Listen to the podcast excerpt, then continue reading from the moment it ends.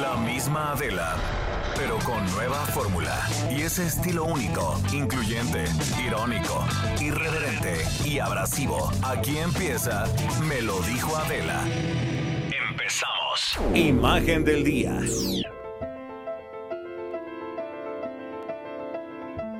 Lo invito a que como todos los días hagamos juntos este ejercicio de imaginación a través de la radio. El muro de los lamentos de Jerusalén, el lugar más sagrado del judaísmo, es lo único que quedó al aire libre del templo original que hizo Herodes hace dos mil años. En el año 70 después de Cristo, los romanos quemaron todo el templo.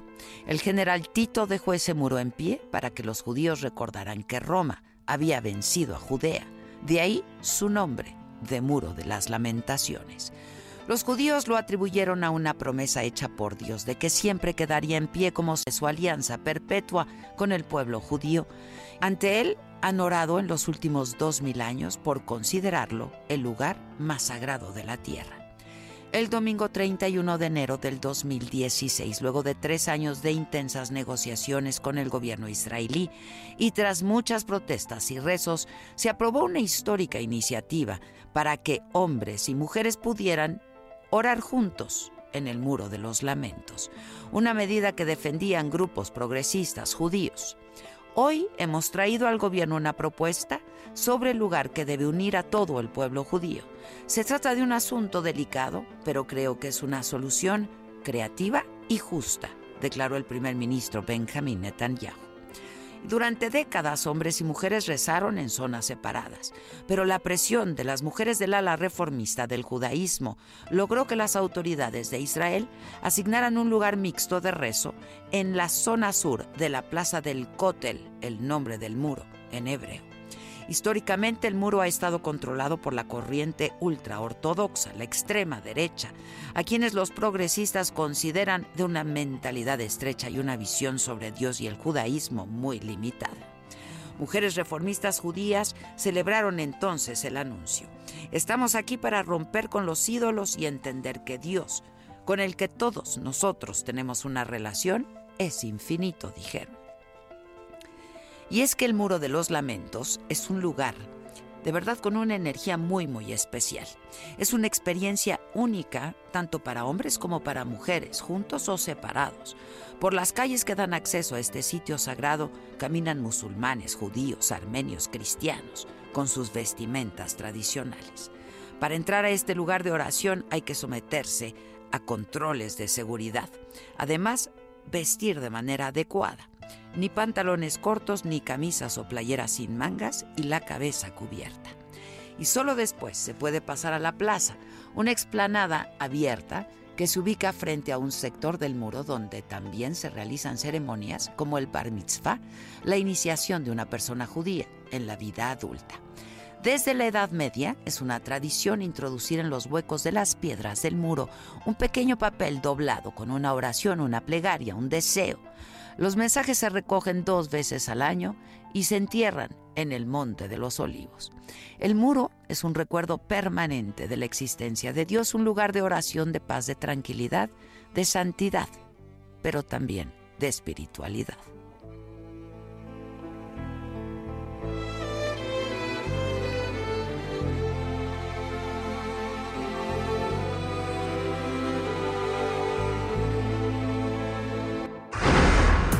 Resumen.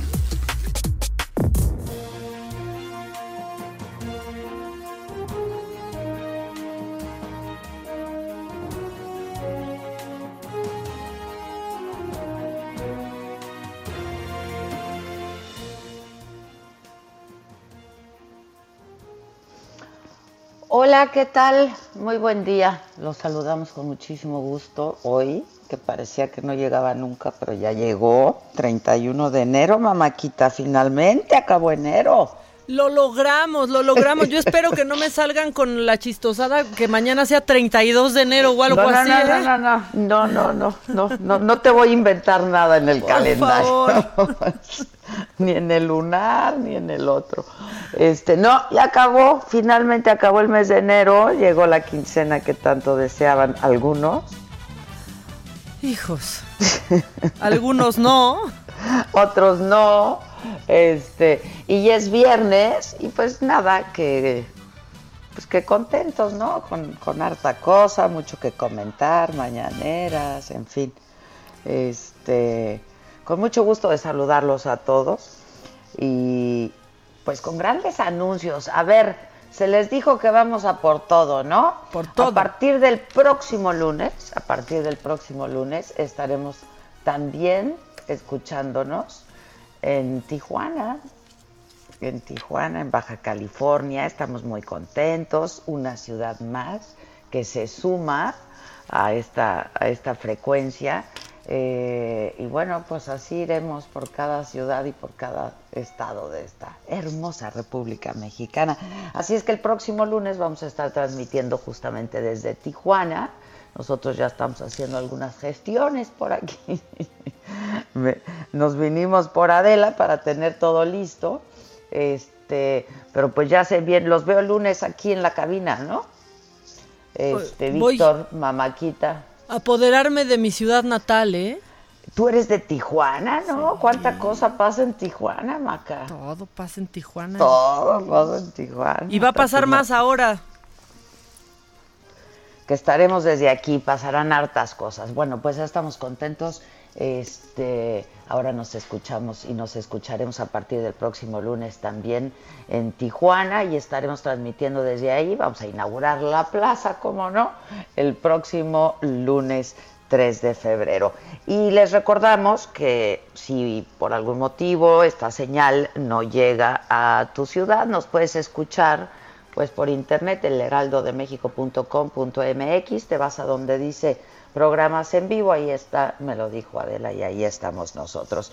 ¿Qué ha pasado hoy? Bueno, pues en la mañanera el presidente dijo que Guanajuato es el más alto, es el estado con más altos índices de violencia y homicidios del país, cosa que hemos estado diciendo eh, porque eh, lleva así ya prácticamente pues todo el año, todo el año pasado.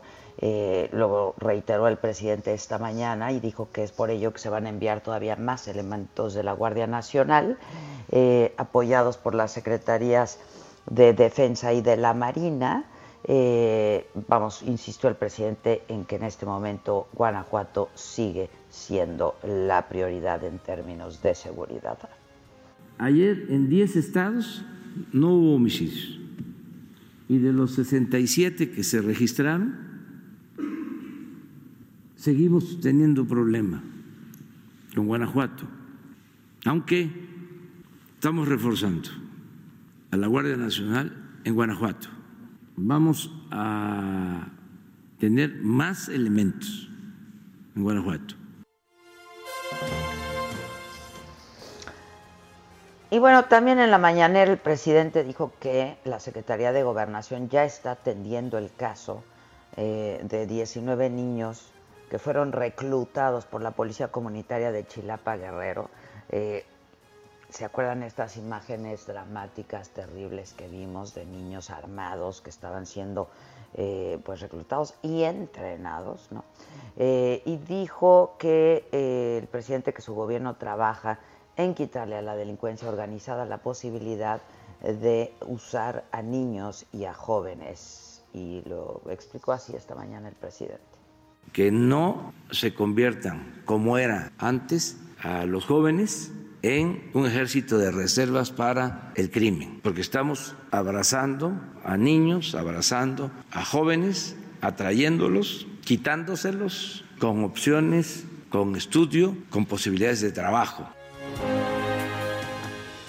Y sobre la postura de los gobernadores panistas de no querer sumarse al INSABI, al Instituto de Salud para el Bienestar, dijo el presidente pues que están en su derecho, que no hay problema, pero les recordó pues que ellos tienen que hacerse ahora responsables de que se le dé el servicio a la población, eh, que sea a toda la población, que no se cobre, que sea gratuito y aceptar que de acuerdo con la Constitución la salud es un derecho y no un privilegio. No hay ningún problema. Los que no quieran adherirse, este, porque es voluntario, van a seguir recibiendo sus apoyos que les corresponden por ley. No hay problema en nada. Nosotros consideramos que si se da la unidad, se establece la gratuidad en la atención médica y en los medicamentos, va a ser un avance importante. Bueno, tres jueces y ocho custodios son investigados por la fuga de tres reos en el reclusorio sur. Esto, pues lo platicábamos desde el miércoles, que se dio la fuga, eh, que además, pues es gente de la familia del Chapo, ya son profesionales. Los tres internos vinculados al cártel de Sinaloa y en proceso de extradición salieron del penal vestidos de custodio, se fueron en un coche oficial, pues que evidentemente no fue revisado en la aduana, este, como señalan todos los protocolos. Pues ya decíamos que evidentemente pues tenía que haber colusión allá dentro del penal de varios custodios, ¿no? Las cinco compuertas que llevaban a su celda, porque eran cinco y esto también ya lo habíamos hablado, eh, tenían que pasar por cinco puertas de seguridad. Estaban sin candados, estaban abiertas, ninguna señal ¿eh? de haber sido forzadas, o sea, les abrieron la puerta. Pues. En otros asuntos, ocho escuelas de la UNAM están en paro. Los estudiantes protestan por el acoso, por la violencia de género en la institución. El rector Enrique Graue les ha eh, pues, ha estado insistiendo a los universitarios que actúen con prudencia, que en estos momentos es muy importante mantener el espíritu comunitario, universitario, que eh, sí se van a atender, que la universidad va a atender eh, los reclamos, las exigencias de estas mujeres que ya han venido manifestándose desde hace un rato, que se sienten agraviadas y que exigen, y con razón, igualdad y respeto. Y justo hoy al presidente se le preguntó por, los problemas en la UNAM y esto respondió. No hay un ambiente en México para conflictos. Hay una atmósfera de tranquilidad y de armonía. Hay gobernabilidad.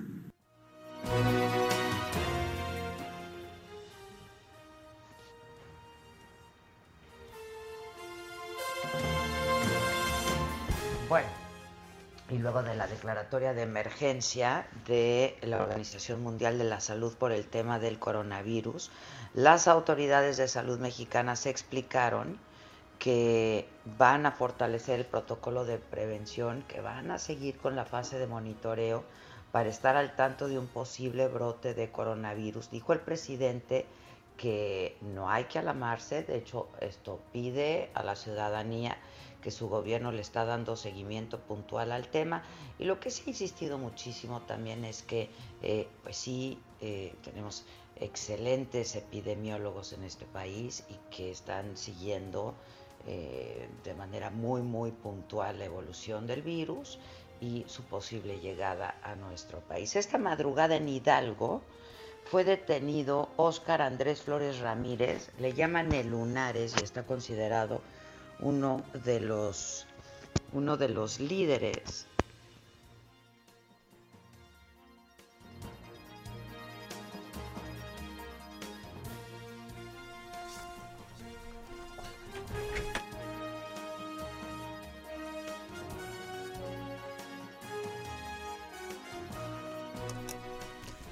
Bueno, bueno, esta madrugada, eh, justamente lo que estaba contando Adela es que en el estado de Hidalgo, pues fue detenido Óscar Andrés Flores Ramírez, alias el Lunares, considerado uno de los principales líderes de la Unión de Tepito. Eh, su detención fue resultado de un trabajo de inteligencia de varias semanas entre la Marina, la Secretaría de Seguridad, la Fiscalía General de la República y el gobierno de Hidalgo. La Unión Tepito está ubicada como una banda delictiva responsable de la venta y distribución de droga en la Ciudad de México, así como una de las principales generadoras de violencia.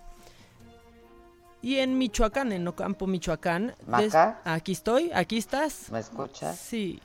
Qué bonito escucharte. Perdón, decías en, en, Ocampo, Michoacán. Exactamente. Pues tú hablas tú de, pues ahí, de este asunto. Despidieron ya a Homero Gómez González, el guardián de las mariposas monarca, que fue encontrado muerto 16 días después de haber sido reportado como desaparecido. Las autoridades del estado informaron que su cuerpo se encontró en un pozo artesanal de uso agrícola. No presentaba señales de golpes o torturas, pero sí un traumatismo cráneoencefálico. Esto pues también indicaron que murió ahogado y siguen las investigaciones para conocer las circunstancias exactas de su muerte. Bueno, y vamos a la información internacional, Macaf. Eh, la OMS declaró la emergencia internacional por el avance del coronavirus de Wuhan, que está avanzando rapidísimo. Ya llegó a 20 países, han muerto 213 personas, 9.720 eh, ya se han diagnosticado con el contagio del virus. La organización explica que decretó la emergencia no solamente por lo que está pasando en China, eh, sino evidentemente porque eh, pues el coronavirus puede extenderse a países con sistemas sanitarios más débiles. Italia activó el estado de emergencia, el Reino Unido confirmó los dos primeros casos ya eh, de coronavirus en el país. y la Unión Europea esta medianoche inicia justo una nueva era, ya sin el Reino Unido, ya se consumó el Brexit 47 años después de su ingreso. Los 27 países que integran eh, la Unión enfrentan un periodo de reformas ahora, de redefinición de este proyecto eh, común para evitar más rupturas, para que no se vaya a otro país, recuperar la confianza de la opinión pública. Eh, el club perdió a un país que representa el 13% de su Producto Interno Bruto. Con el Reino Unido, la Unión Europea rompió récords por reunir a 512 millones de habitantes, 4 millones de kilómetros cuadrados, un PIB de 16 billones de euros. Hoy a la medianoche ya eh, el Reino Unido, luego de 47 años, sale eh, de la comunidad europea. Y vamos al tiempo del tiempo, ¿no? Tiempo al tiempo.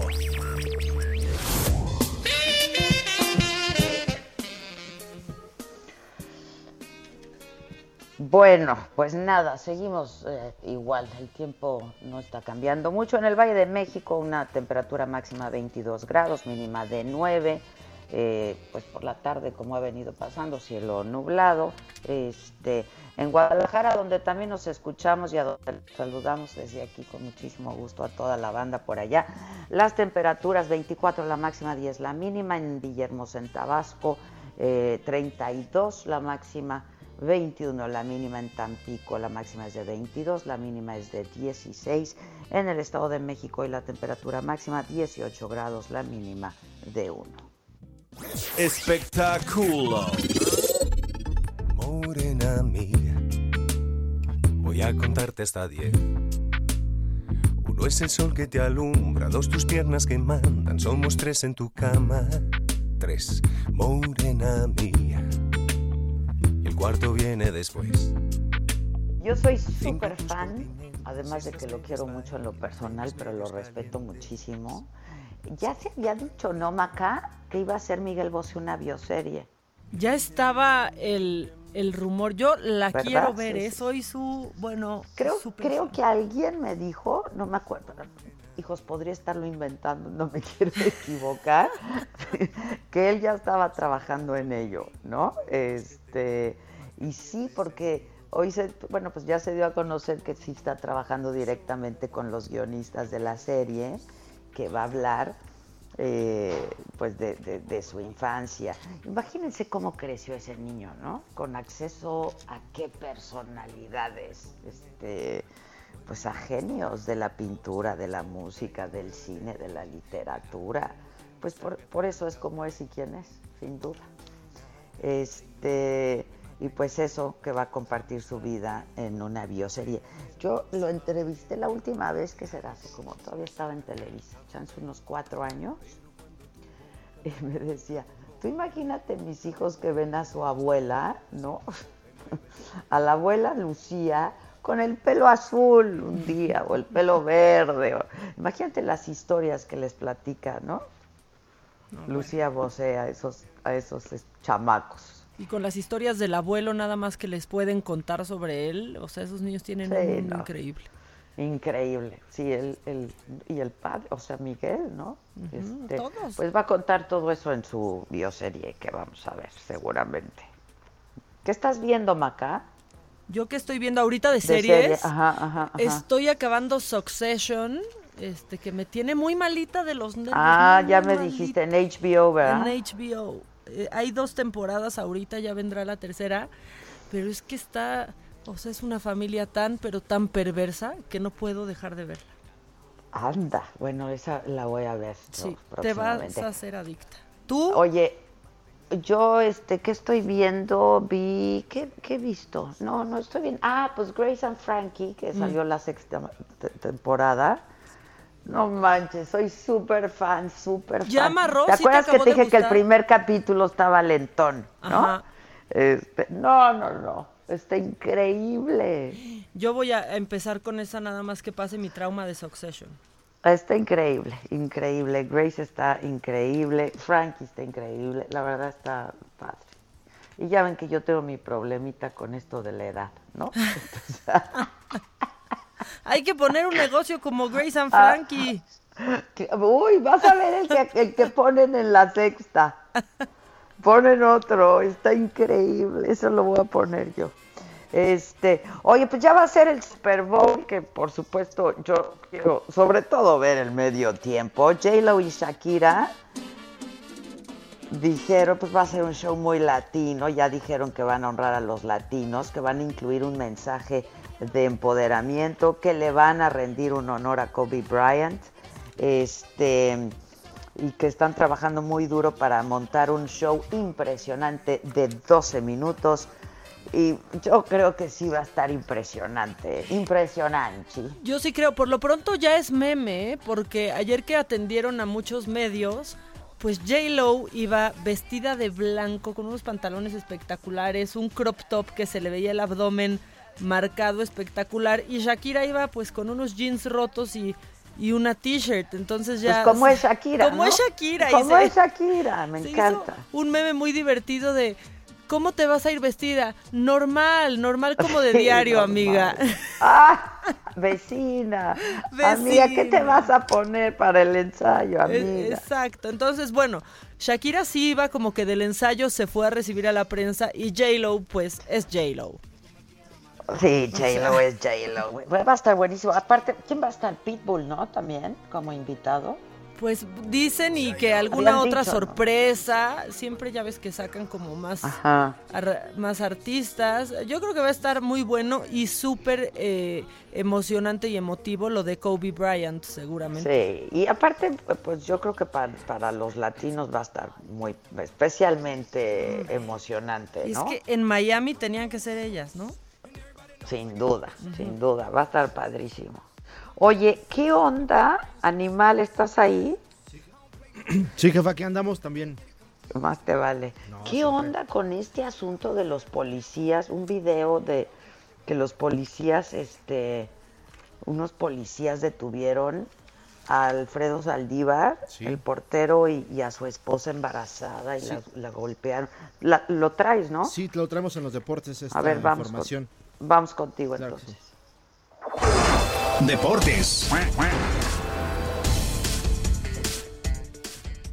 Y es que, y es que bien comentabas, jefa, eh, ayer por la tarde en redes sociales se dio a conocer un video, eh, al cual se volvió viral, eh, no solo por, por la persona a, a quien agreden, sino por la forma en la que lo hacen.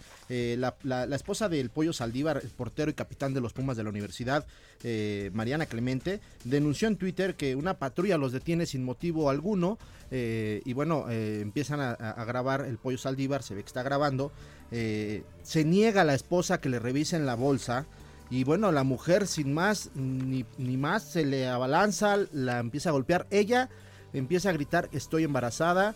Eh, obviamente eh, en las fotos que publica en redes sociales se ven arañazos en la cara, en el cuello. Eh, y bueno, pues obviamente pues todos los, los tuiteros... tenemos el audio del momento en que se da esta agresión al, al pollo Saldívar. Que me va a quitar la sonrisa de un verbo, dice este güey. ¡Ey, ey, ey! ¡Ey, ey! ¡Ey, ey! ¿Qué te pa- ey! ¿Qué te dejas? ¡Ey, ey, ¿qué te pasa? Ey, ¿Qué te pasa? Ey, Suéltame, niño, carajo. suéltame, pendeja. Estoy embarazada, estúpida, ¿eh? embarazada, carajo! ¡Ey! ¡Está embarazada! ¡Está embarazada, carajo! ¡Y traigo un niño, carajo! Pues ahí está el audio, jefa, de cómo se da. Oye, este, a ver, hay algo que yo no entendí, sí, vi el video este desde ayer. Hay algo que yo no entendí. ¿Quién dice, quién di- quién es el que dice le voy a quitar la sonrisa? Eh, el pollo Saldívar eh, argumenta que el pollo, eh, que el policía le dijo previamente a, a la grabación que Ajá. voy a quitar la sonrisa de un. Ajá, ajá.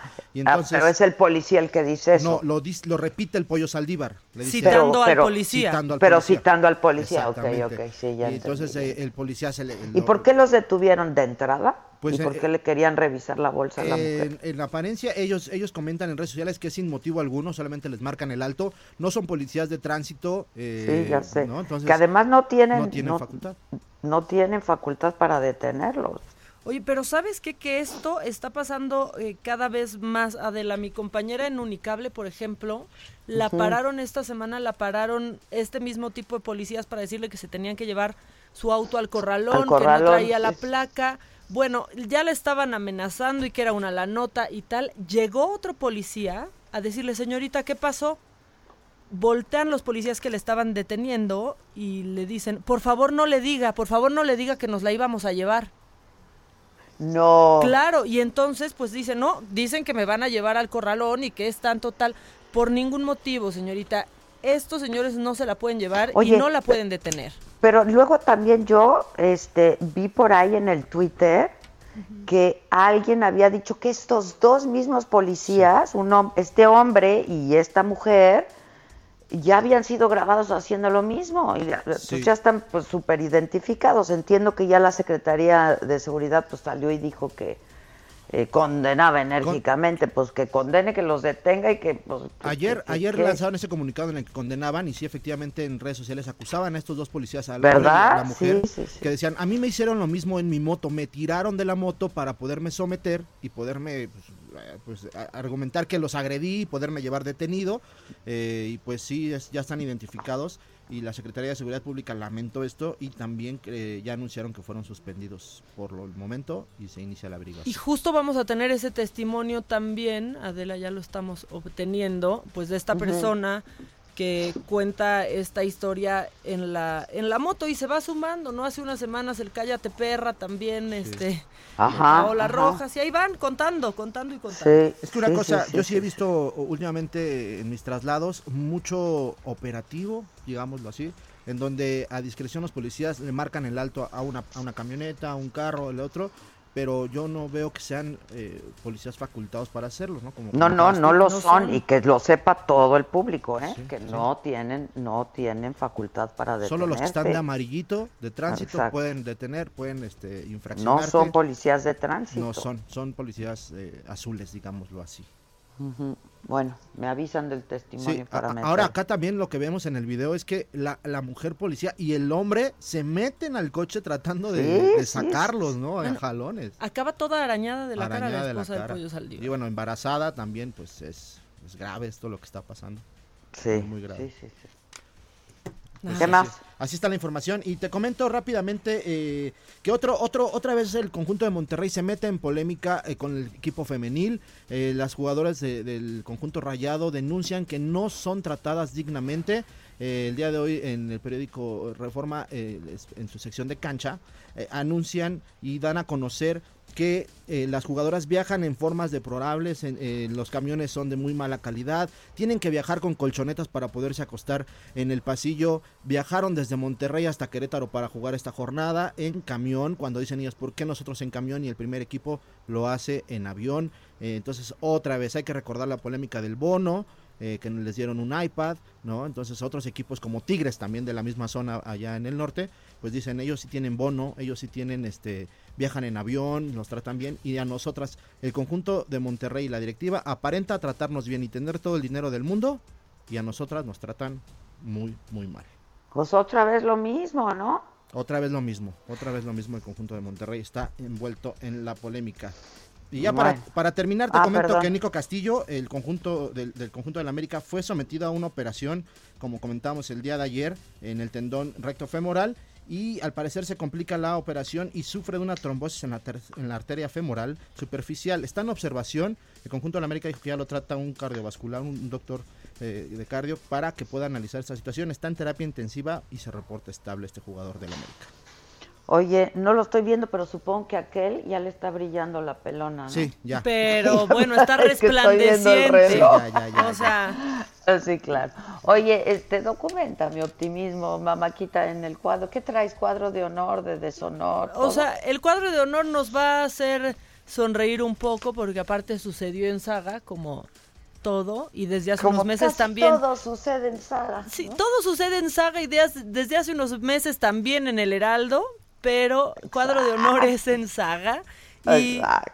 el deshonor está está más bien macabrón, pero nos va a ¿Está reír. peleado? ¿Está peleado? Está peleadón, está peleadón. Este, bueno, pues vamos a reírnos un rato. Déjenos hacer una pausa y volvemos rapidísimo con, con lo macabrón, con el cuadro de honor. Oye, a partir del próximo viernes, Víctor, este, límpiate la peloncita, este, pero a partir del próximo viernes vamos a hacer una especie de momento de nominación, ¿no? Para el cuadro de deshonor y a ver a quién expulsa, nominamos y expulsamos Perfecto. con la musiquita del Big Brother y así. Este, nos sumamos al cuadro de honor y deshonor. Hacemos una pausa, regresamos con mucho más, así es que no, no te despegues, volvemos. Caliente.mx, más acción, más diversión presenta.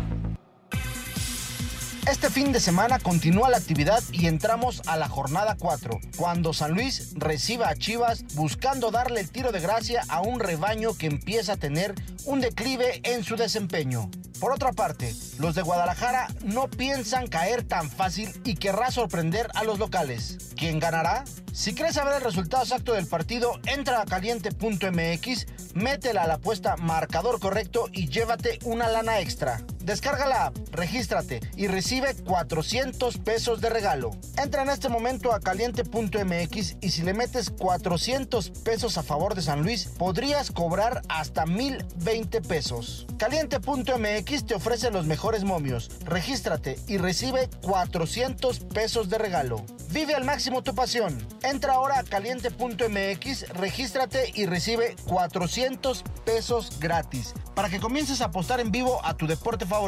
Recuerda que al jugar con nosotros podrás disfrutar del streaming de las mejores ligas del mundo. Caliente.mx, más acción, más diversión.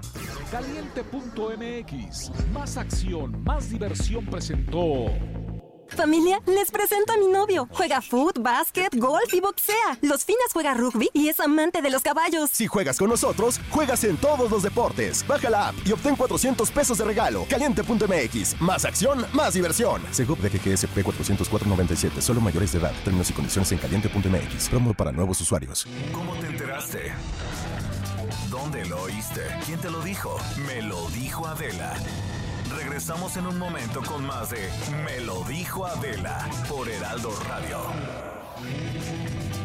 Continuamos con el estilo único y más incluyente, irónico, irreverente y abrasivo en Me lo dijo Adela por Heraldo Radio. ¿Cómo ponerle al chiquito?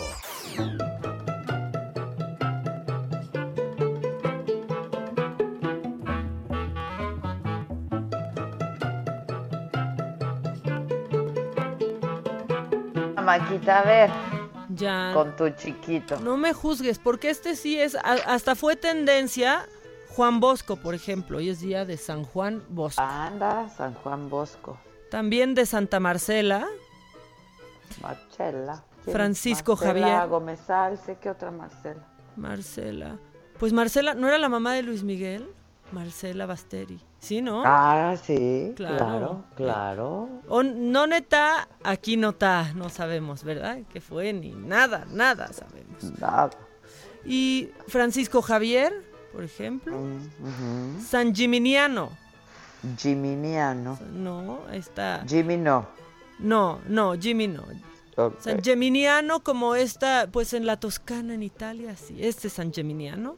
Y Metrano, que parece más bien este, ¿no? Como de la tabla periódica, pero, pero Ajá, también es su día. Tipo metano, pero metrano. El Metrano, exactamente. Yo cuando ando cruda, Metrano. Ah, no, me trabo. Perdón. es viernes, se vale la babosada, ¿verdad? Sí, tuvo, tuvo medio baboso. Medio, medio. Eh, pero eso no sorprende a nadie, menos viniendo de mí. ¿Quieres el cuadro de deshonor? Pues sí, a mí esta- me encanta el cuadro de deshonor. Vámonos.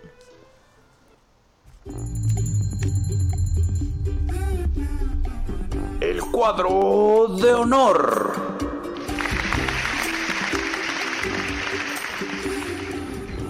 Mira, nos, nos echaron primero el honor porque también hay que fijarnos en lo positivo. Está A bien. ver, bien. Vamos a Ujú. aceptarlo porque como todo sucede en saga, pues Lupillo Rivera esta semana pues te declaró que la neta Christian Grey casi casi que le pide consejos. O sea, A él también le brillaba la pelona. no, bueno, él estaba, o sea, pero que tuve que ajustar los colores de la tele, o sea, lo que pasa es que a él le brilla de tanto uso según esto, al parecer en este audio. Le saca brillo. Pero diario, hasta rechina como zapatito. Exacto. Vamos a escucharlo.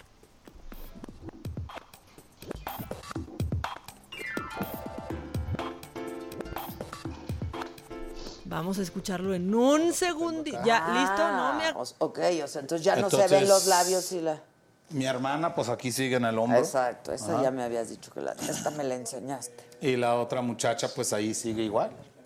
Pues déjala. Sí, sí. la tengo que- Déjala. Yo le di mi palabra a ella que ahí se iba a quedar, ahí se va a quedar. Ay, ¿cómo? Pero, que, que- ¿Por qué no te llevabas con tu hermana? No, No, o sea, no sé, sí sigo igual. sabes, hasta eres cachondón y sabes. Ah, eso es diferente. Eso uno tiene que hacerlo porque si no, pues se aburre la mujer. Pues se uno aburre tiene- la- y uno también. Uno, uno tiene que ser así.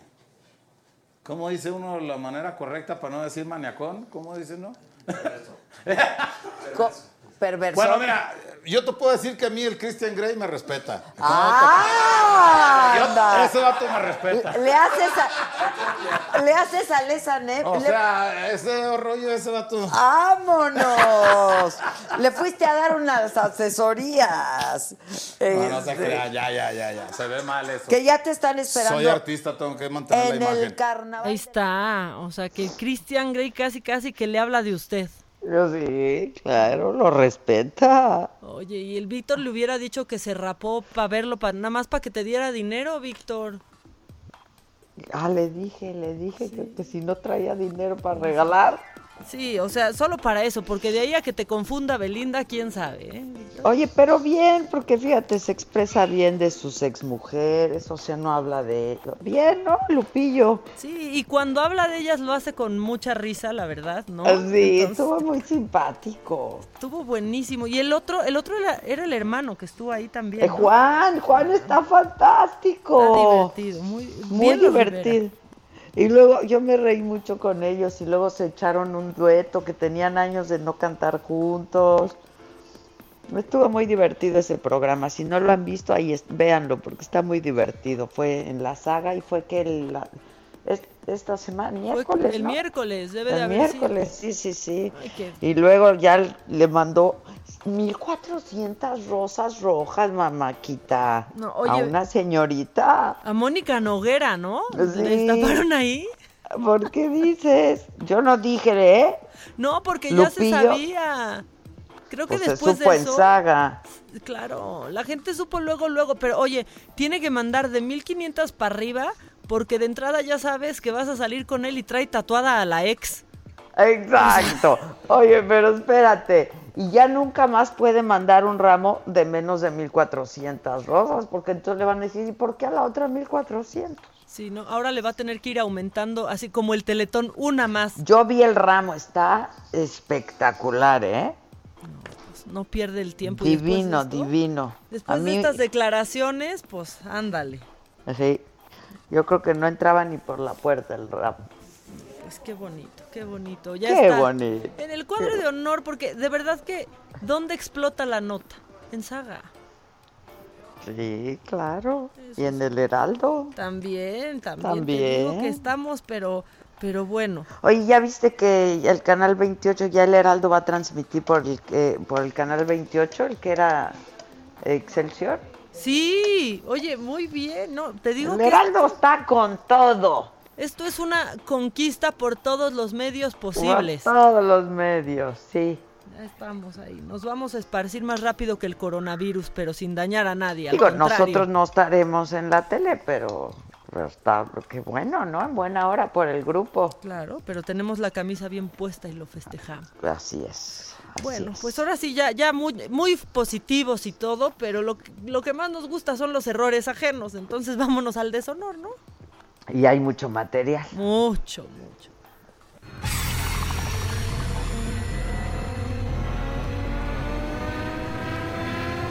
El cuadro del deshonor.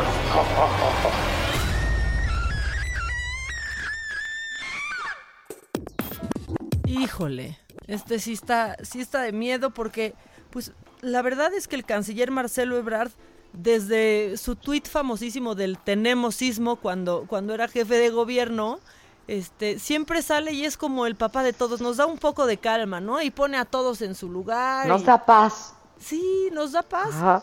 Pero ayer nos dio paz, paz, nos dio coraje, más bien nos Sí, a mí también me dio coraje, ¿eh?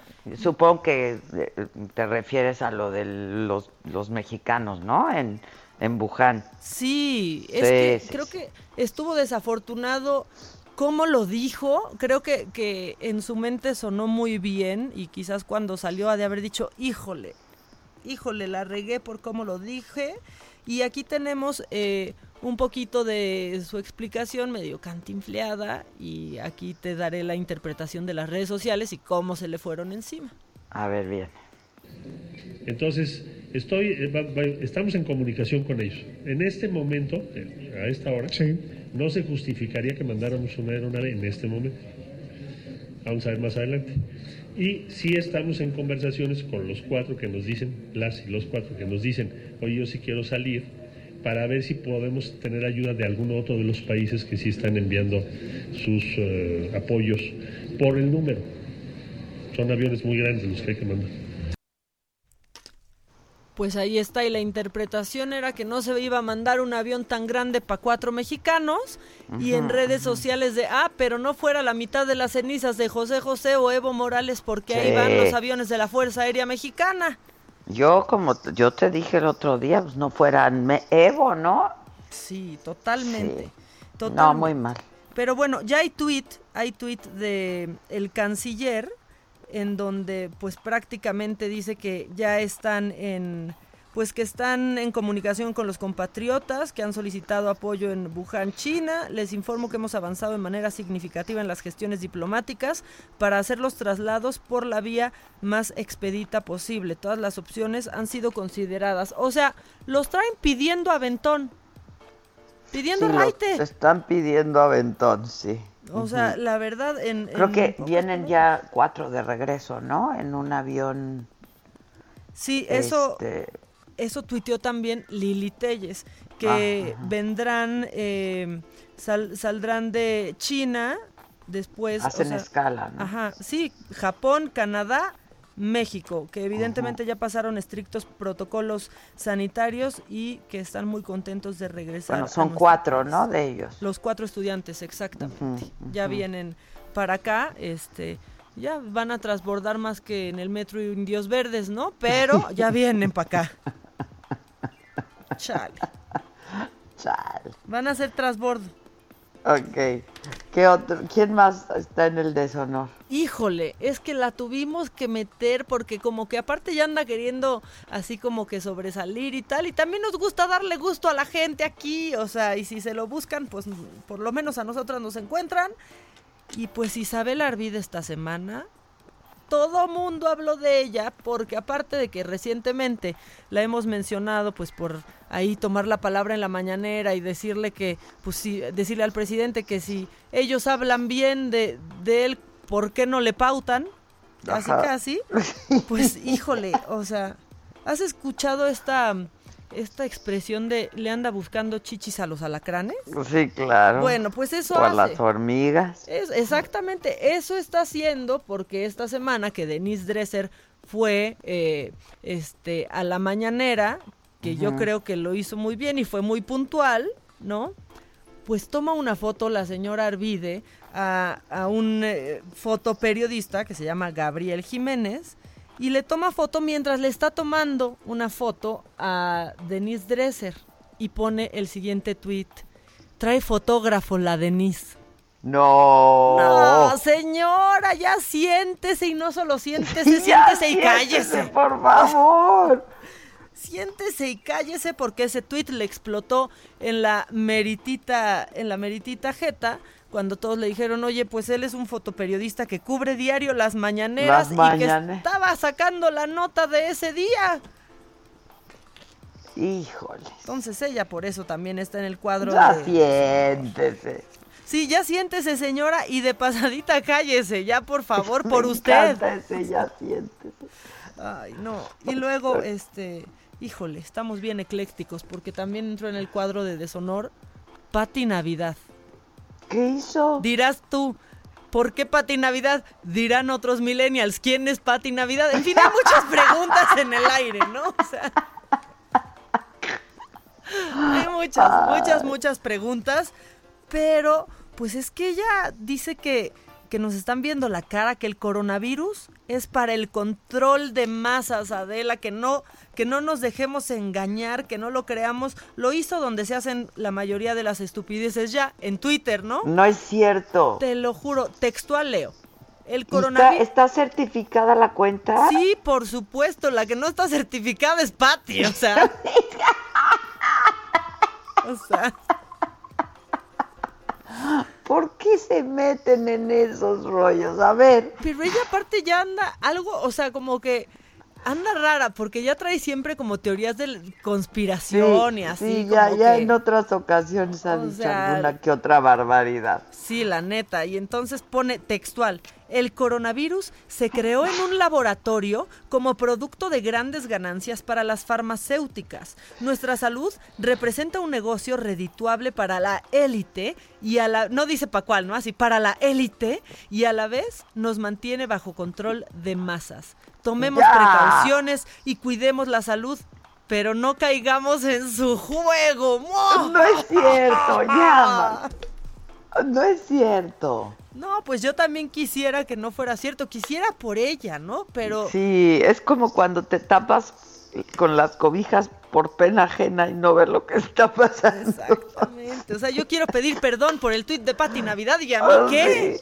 sí, está- Este, pues sí, entonces ella ella dice que no nos dejemos engañar, ya sabes, esta élite este, pero aparte no sabe que la élite tiene que mencionar qué tipo ¿Pa' de élite, ¿no? Pues ¿A cuál sí. se refiere? O sea, solo piensa que la élite.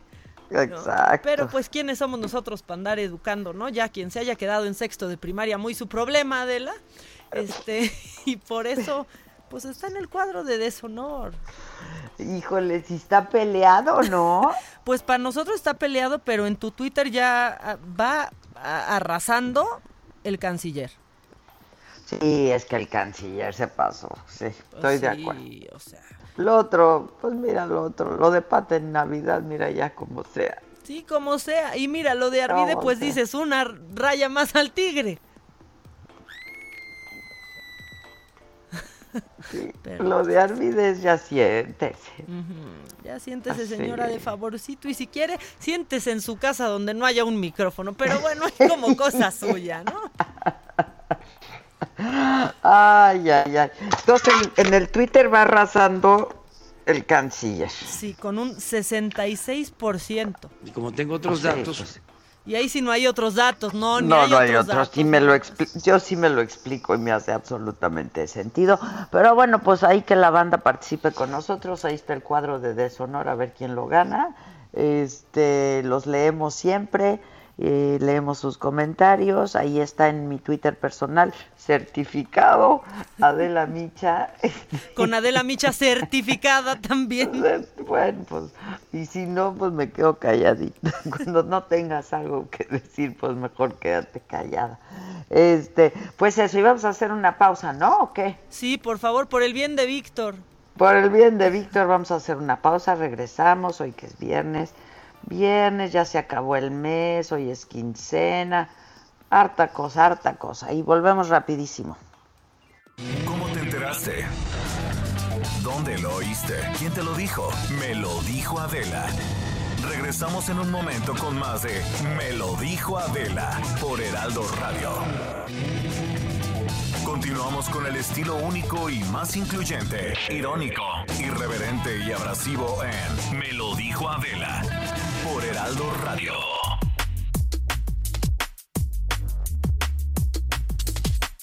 ¿Ya me escuchó? Y fuerte y claro. Fuerte y claro, fuerte y claro, y lejos. Este, bueno, estamos de regreso. Oigan, les recordamos que eh, si por que no nos pueden escuchar en su ciudad porque todavía no llega esta frecuencia, este, nos pueden seguir por internet, por supuesto, estamos en el heraldodemexico.com.mx y es que les queremos contar que esta mañana ya ven que el presidente se tenía que ir de la mañanera porque se iba de viaje, ¿no? Este resulta que se sube al avión y una familia cuando ve que se sube el presidente eh, López Obrador es un avión que iba a Villahermosa, Tabasco, este pues dijo que él se quería bajar junto con su familia del avión por su seguridad y la de su familia. Iban dos adultos y dos niños. Este, era el vuelo 507 de Aeroméxico y pues ellos inmediatamente les informaron a los sobrecargos que ellos se querían bajar y dijeron es por mi seguridad y la de mi familia y luego pues siempre hay algunos reporteros acompañando al presidente en algunas de sus giras no y entonces este es un reportero entiendo que del Universal no y subió el video no, es nuestro es nuestro reportero, es Paris Alejandro, reportero del Heraldo. Ah, del Heraldo. Sí, sí, nos la bien, llevamos. París, nos bien, la llevamos. París. No hay reportero París. sin suerte, muy bien por Paris. Y, y, y ya aterrizó para que nos pase la crónica, ¿no? Aterriza en 20 minutos y lo vamos a estar eh, cazando para que entre con nosotros, pero lo hizo muy bien porque antes de aterrizar, pues Subió trepó el el video y nos lo pasó. Sí, ¿Tienen el audio del video? Acá está. A ver, bien.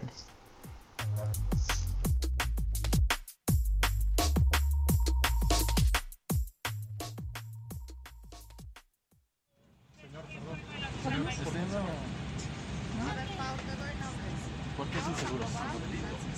¿Porque viaja el presidente? Para mi familia.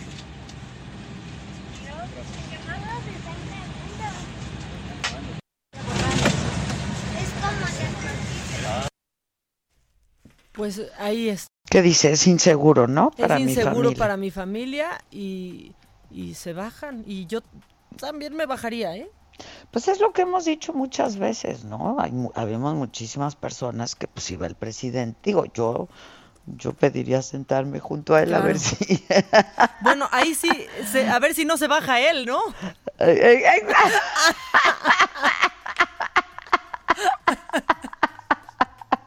Si, si me, si me ve a mí, les va a notificar a los sobrecargos que por su seguridad se va- Se baja él. por su seguridad y su tranquilidad, mejor se espera el próximo vuelo.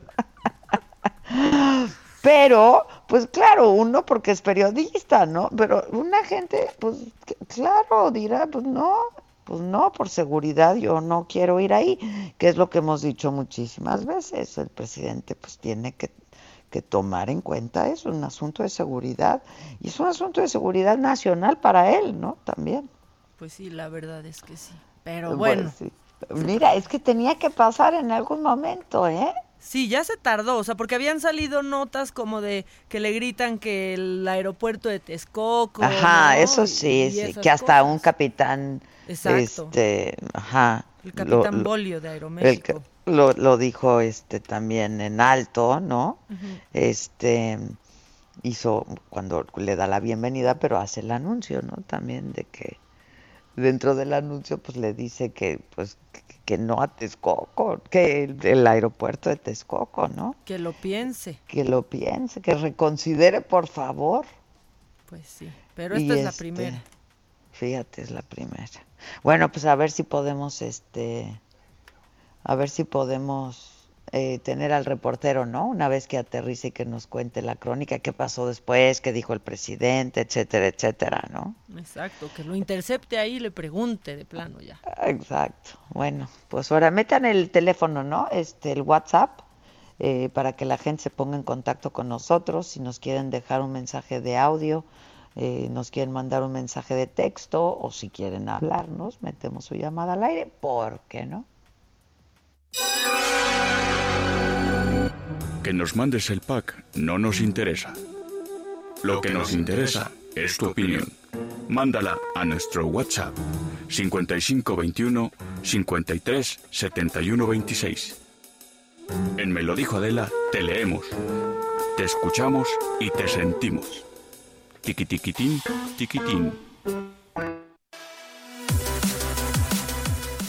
Y bueno, pues continuamos. Usted ha tenido la idea de bajar de peso en este mes de enero y no lo logró porque se cansó, se fastidió, se aburrió. Bueno, ¿ha escuchado hablar de la dieta Keto Balance? Keto Balance es una dieta muy sana, muy efectiva, que ha causado mucha, mucha revolución en todo el mundo y aquí en México ya la tenemos. Y para hablarnos más al respecto, explicarnos de qué se trata, está en la cabina a nuestra querida Sujei Abrego. Sujei, es que te acabo de conocer, por eso digo, mi querida Sujei hermosa, platícanos al respecto, por favor. Moni, muchas gracias. La verdad es que creo que es el momento, sobre todo en este día que estamos terminando este mes, de reflexionar y pensar cuántas veces dijimos, este año voy a bajar de peso, este año voy a empezar la dieta. Y si ustedes, como yo en algún momento, han dicho, híjole, no, ya no puedo, renuncio, regreso a todo eso que me tenía con problemas de salud, bueno, los quiero invitar a que en este momento marquen al 800 23 mil para que conozcan y pidan la dieta Keto Balance. ¿Qué es Keto Balance? Keto Balance son diferentes sobres que tienen los nutrientes de los vegetales y de las frutas y hay dos versiones, 3K y 5K. El 3K es para que bajes 3 kilos en un mes, el 5K son 5 kilos por mes. ¿Cómo lo vas a hacer? Sustituyendo, en este caso, tres comidas de tus comidas de la semana o cena por este sobre. Pero ¿qué pasa? Tiene los mismos nutrientes que los vegetales o las frutas según el sabor que tú prefieras, pero sin ese valor eh, de carbohidratos o calórico que son el exceso y es lo que nos hace engordar.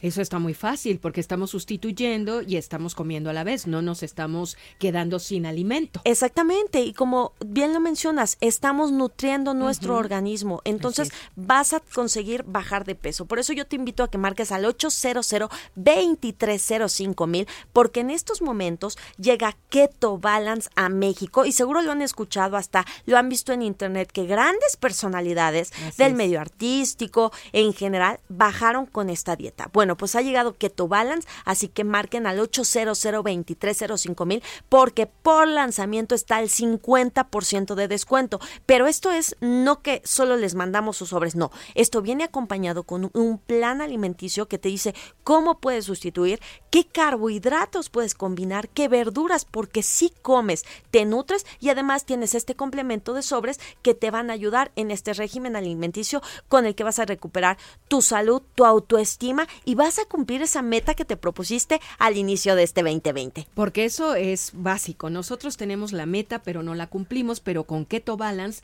vamos a cumplirla, nos vamos a ver bien, vamos a adelgazar, vamos a estar sanas y es importante marcar nuevamente a qué número en este momento para el 50%, ¿no? Así es, 800 05 mil marquen en este momento, la promoción está hasta que termine este espacio, así que ya lo saben, marquen 50% de descuento y recuerden, es para hombres y mujeres que quieran sentirse bien, que quieran recuperar su salud y sobre todo mejorar también su vida. No importa la edad. Por supuesto. Muy bien, pues muchas gracias. 800 mil Y nosotros, gracias, Sugey, qué linda. Gracias, Moni. Continuamos aquí en Me lo dijo Adela.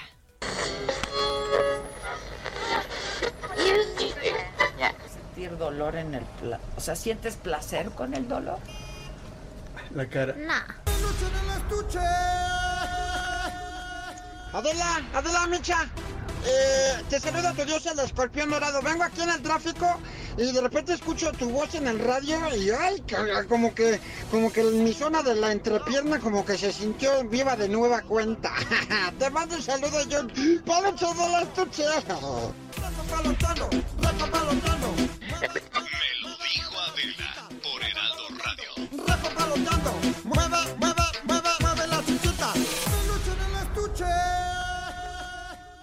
Bueno, pues a mí me da muchísimo gusto saludar de nueva cuenta. Hace un rato que no nos veíamos, Hace Jorge mucho que no nos veíamos. Sí, Jorge Fernández Menéndez, desde que salimos de imagen. Desde que salimos ¿No? de imagen, aunque nos salieron. Fuimos, nos salieron, fuimos compañeros, somos colegas, este, y ahora con esta edición, es una nueva edición del libro Nadie supo nada, eh, la verdadera historia del asesinato de Eugenio Garza Sada, que fue una, pues un asesinato que marcó un antes y un después en este país, sin duda, ¿no? Sin duda fue un antes y un después, como tú dices. Es una reedición, es una, una reedición ampliada eh, con te- temas nuevos. Más Eh, eh, es- actuales. Es, un libro que salió en 6006, 6007, allá en pleno proceso de aquellas elecciones. eh, y, y paradójicamente ahora han pasado muchos años y después de lo que ocurrió el año pasado, eh, con eh, todo el debate que hubo en torno a la Liga 23, a- al, al caso Garza Sada, al asalto de Cuartel Madera, eh, surgió la idea de reeditar el libro, ampliarlo, ponerle más cosas, mostrar los documentos en los que basamos el libro, eh, hacerle, tiene, tiene nueva, nueva información. eh, porque creo que es un debate, si, si aquel caso de 1973 eh, marcó un antes y un después, yo creo que estamos en un momento de la vida política del país donde hay que definir cuál va a ser el, El después. el- el después. O, incluso hay, una frase que, que, eh, que creo que, es con la que co- concluye el libro, que no es mía, de, eh, de Orwell, que dice, bueno, hay quienes quieren reconstruir el pasado desde el presente para, para construir el futuro. Y yo creo que, que me parece que ese- esa lucha de alguna forma es la, la que tenemos que dar. Sí, dice, seguimos repitiendo historias, el poder sigue, diría George Orwell, intentando desde el presente controlar nuestro pasado para así controlar el futuro. ¿No? Es una tarea vana. Sí, pues Bueno, es- en eso estamos. Oye, ¿no? pero con muchas, muchas preguntas, ¿no? Este, también eh, tú hiciste un trabajo de investigación en aquel momento y que ahora, este, pues compartes con la gente. ¿Cuáles son todos estos documentos que, Mira, tú, que tú eh, consultaste? Es el, el libro es casi un thriller, la verdad. Sí, este, pero sí, sí, sí, lo es lees como un thriller. Como un thriller, pero es... eh, el libro está basado exclusivamente en documentos oficiales. Cuando se abrió el Archivo General de la República ya en el gobierno de Vicente Fox, eh, fui a visitar esos archivos, este, me invitaron a ver qué, qué caso quería ver. Obviamente el primer eh, folder que pedí es el mío, ¿no? A ver mi Sí, archivo, a ver qué decían de mí. Pero después, inmediatamente después de eso, vimos, eh, pedí por alguna razón, ni sé muy bien por qué, siempre me había intrigado mucho el caso de Garza Sada, tiene relación con guerrillas, empresarios, Luis Echeverría, siempre se habló mucho de eso, y pedí el caso de Garza Sada, y, y me llegó un, expediente muy completo, muy, muy amplio, eh, y el primer documento es un documento eh, eh, de un, un- un jefe de, de la Federal de Seguridad dirigido al director de la Dirección Federal de Seguridad, en el cual un año y medio antes del secuestro, con un infiltrado que está dentro de, de la célula de, de lo que sería la Liga 23, habla, habla quiénes participan, cómo participan, cómo están organizando y hablan de que van a hacer el secuestro o de don Eugenio de su hijo, este, y con todo detalle. Y a lo largo del tiempo posterior, hasta que se produce el secuestro, el, sigue el mismo infiltrado, siguen informando en oficios, no en especulaciones Sí, sí, sí. eh, de lo que, lo que va a ocurrir y, y que finalmente ocurrió. Nunca se intentó detener el secuestro, nunca se detuvo a los integrantes de la célula. Algunos sí fueron detenidos antes, pero por otras razones. Pero tenían conocimiento Este, pero de tenían todo, conocimiento de todo. ¿no? A ver, la Federal de Seguridad en Le aquella época tenía dos mandos, el presidente y el El secretario de Gobernación. sí, No había otra persona que le tuvieran que rendir cuentas. Eh, y son todos oficios dirigidos al director de la Federal de Seguridad, firmados eh, por distintos funcionarios. Pusimos a- al final del libro, en esta edición, parte de todos, son muchos documentos, pero los principales documentos, porque después que se hace aquella investigación que hizo Carrillo Prieto, eh, por alguna extraña razón, estos documentos fueron retirados nuevamente del Archivo General de la Nación y clasificados nuevamente como secretos. Pero bueno, yo tengo la suerte de en aquella De época haber podido acceder. pedido todos esos documentos, tengo copia certificada por el Archivo General de la Nación de todos esos documentos. Y, y bueno, esa es un poco la historia del libro que se va además eh, alimentando de varias otras historias que son muy, muy interesantes. Muy interesante. Yo lo leí Y en un producto día, de aquella la época. verdad, ¿no? Porque es- sí se lee como un thriller, o sea, dices... Y, y- y- yo, yo dije, le voy a preguntar a Jorge, o sea, tú reeditas este libro re- y, nos das otra vez a conocer esta historia, pero ¿cuánto de esta historia se está reeditando en nuestro país, Jorge? Es una historia es- viva. Es una historia viva. Creo que tiene una diferencia lo que ocurrió ahí en el 73 con lo que vivimos ahora. Esta historia es una historia de la Guerra Fría. ¿No? O sea, no, no la podemos separar de que es una historia De de, la todo el Guerra Fría. contexto. El asesinato de don Eugenio ocurre unos días después del golpe de Chile, está la Guerra Fría en su apogeo, sobre todo en América, La- sí, en sí, América Latina. eh, eh, hay posiciones muy, muy enfrentadas. Este, creo que ahora también en un contexto diferente, pero ahora tenemos muchos de estos temas, están presentes, tan presentes están que a mí me resulta difícil de entender que desde el propio gobierno se termine eh, condecorando a los asaltantes del cuartel de, de madera eh, en Chihuahua o se hable de reivindicar a, los jóvenes eh, que hicieron eh, este intento de secuestro y asesinato. eh, ¿Por qué? Porque abre heridas. Y son heridas que, que no han terminado de cerrar y Sí, las estamos volviendo a abrir Y no dejó en un de debate ser que es claro. no dejó de ser secuestro y no dejó de ser asesinato. Fue un asesinato. ¿Y sabes qué? Dicen Eh, estos jóvenes. y un idealistas, heroicos, idealistas y, y, a ver y, y hay que ser consciente lo que el libro demuestra podrá tener otros defectos uno está abierto a todos los debates pero el libro demuestra con documentos algo que se por eso eh, eh, incluso en su momento eh, sobre todo en la iniciativa privada región montana fue tuvo mucho peso y sigue teniendo este tema. Eh, porque por primera vez se comprobó con documentos lo que se había sospechado durante años, que el gobierno de Luis Echeverría tuvo algo que ver, aunque sea por omisión, con el intento de secuestro y finalmente termina con la muerte de don Eugenio Garzazada. Y es un hecho terrible, estamos hablando de uno de los principales empresarios del país, país, de los más autónomos, eh, creador del TEC de Monterrey, de, y con todo lo que eso implica, que un gobierno eh, haya permitido que se realice o tolerado o manipulado a un grupo para que realice un secuestro de un personaje notable. Yo no sé, pero yo, a ver, como es thriller, y te Sí, pregunto, claro. yo no sé si solo eh, tolerado, ¿no? Este, eh, o sido cómplice o haberlo provocado, porque había un rollo político ahí, sin duda. ¿no? Hay, hay un Este, tema, hay un tema muy interesante Muy que está interesante. tratado en el libro. Hay varios temas interesantes, pero uno, a ver, eh, don Eugenio Garza Sada estaba comprando la cadena García Balseca. La que ahora conocemos la cadena de los soles, eh, ahora siendo una cadena importante y demás. En aquella época era, era 40, muy importante, sí. eran como 47, 48 periódicos en todo el país. El único contrapeso que tenía muy pequeñito en comparación era el Excelsior de aquellos años. Eh, y era la cadena que influía en todo el país. Había una participación en televisión también de- del Grupo Monterrey. O, o sea, se iba a convertir el algo Grupo muy- Monterrey y, do- muy y a don. Eugenio en algo muy poderoso. Hubiera cambiado la configuración de los medios que Claro, conocemos incluso el día de hoy. claro, hasta claro. el día de hoy. Entonces, eh, eso fue abiertamente, se trató de impedir desde el gobierno. Y lo cierto es que el secuestro se da en ese contexto, se En da esos días, unos ¿no? días Unos después días. de que se paga el, el cheque de adelanto para comprar la cadena. Y, y bueno, y, y el secuestro, ¿cómo lo leo yo? Yo creo que el, el intento... Hay quienes dicen no, fue manipulado con la intención de que se muriera el señor.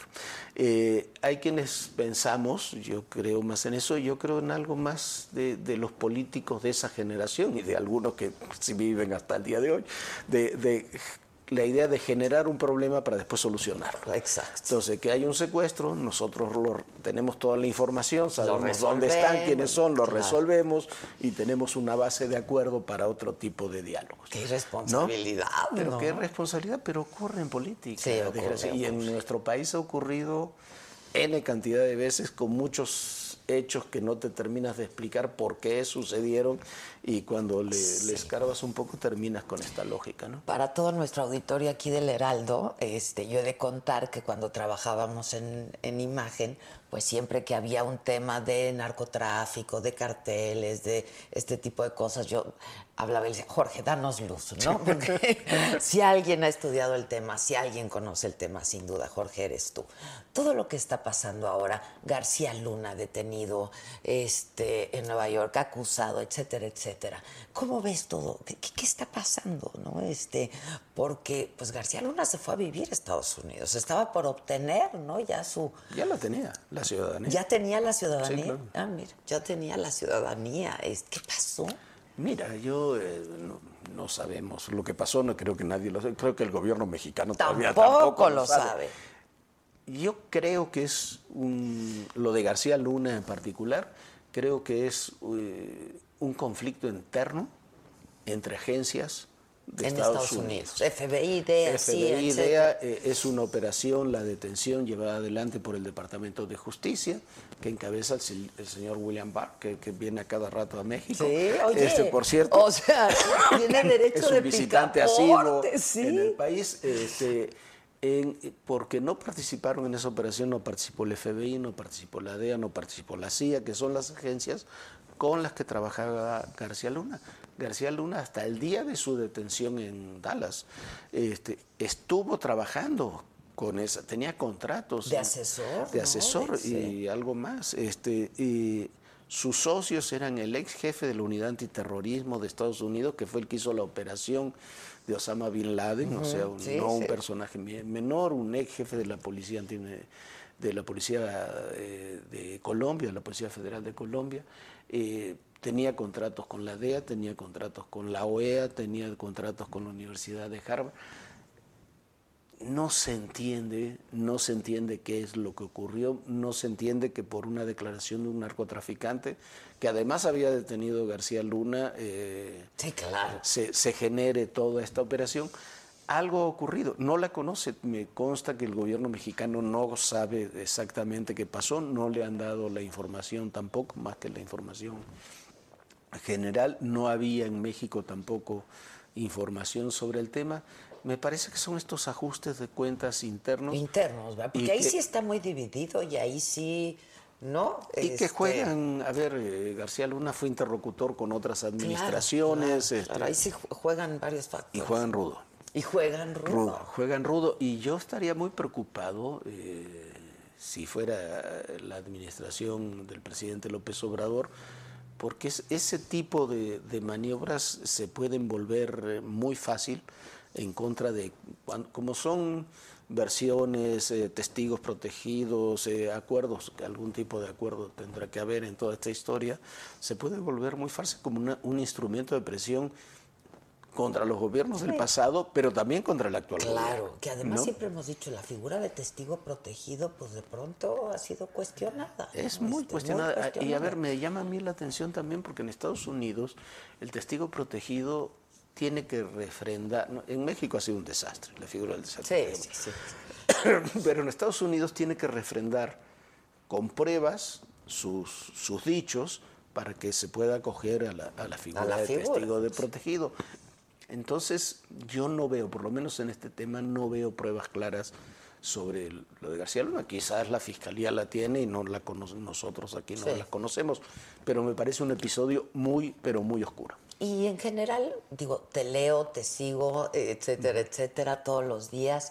Este, ¿Cómo ves el entorno político, social? Digo, diario hay un problema, este, si ves las mañaneras, ¿no? Ahorita todo el asunto de salud, este, la caminata por la paz y la justicia, este tipo de cosas. Lo veo Está muy como- complejo y lo veo, eh, además, eh, como que a veces eh, los políticos y los funcionarios se encargan de hacer las cosas más complejas de lo que por sí son.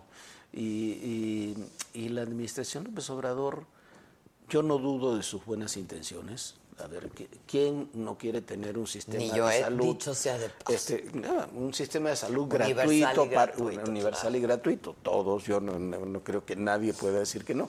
Bueno, pero hay que hacerlo bien, ¿no? Este, y si no se puede lograr en un paso, hay que hacerlo en etapas sin destruir necesariamente Lo que ya- eh, lo que ya había, corre- funcionando corregirlo. medio, funcionando, pero... Para millones de personas que dependían de eso es, una, es, un es muy importante. Ocurre un poco lo mismo con el tema de, de seguridad. Este, pues yo soy de los que está de acuerdo con que se haya creado la Guardia Nacional. A mí me parece que es importante que se cree la Guardia Nacional. Pero me parece que necesitamos un modelo policial nacional, homogéneo, que llegue a municipios y estados, porque si no va a ser muy difícil. En el tema económico, creo que si no se destraba el tema energético, no va a haber inversiones en el país. Todos nos hemos fijado mucho en el tema del aeropuerto y ha habido enojos, Texcoco, Santa Lucía, pero bueno, no deja de ser eh, más un símbolo que Exacto. económicamente un tema Incluso menor. para él, ¿eh? Sea. incluso. Pero el tema energético no es un No tema es, menor. claro. Si este país va a detonar inversiones, va a ser a través del tema energético, que además está contemplado en el tratado, en el TEMEC, en el nuevo tratado, con la idea de ¿Se, conformar firma, un... ¿Se firmó ayer? sí, sí, claro, se Bueno, está en estos días. se está en ¿verdad? estos días. Eh, un, un mercado común energético para América del Norte. Si no se revisa la política energética que se está llevando, eso no se va a poder llevar a cabo. Y yo creo, yo soy de los que cree que este no es un gobierno homogéneo, es un presidente que con enorme peso, quizás más de Como lo sea. que hemos conocido, eh, pero con un gabinete débil y, y con un gobierno muy heterogéneo. Y una oposición muy, muy... el oficialismo y la oposición están en el gobierno, Sí, ¿no? sí.